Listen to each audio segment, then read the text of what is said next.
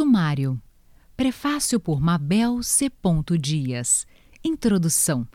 A realidade é digital e virtual. E o que dizem cientistas e outros sobre a realidade ser virtual? E as famosas partículas, onde estão? Mas o que propõe My Big Toe? Sobre a física quântica, dupla fenda, o fenômeno incongruente, física quântica e My Big Toe.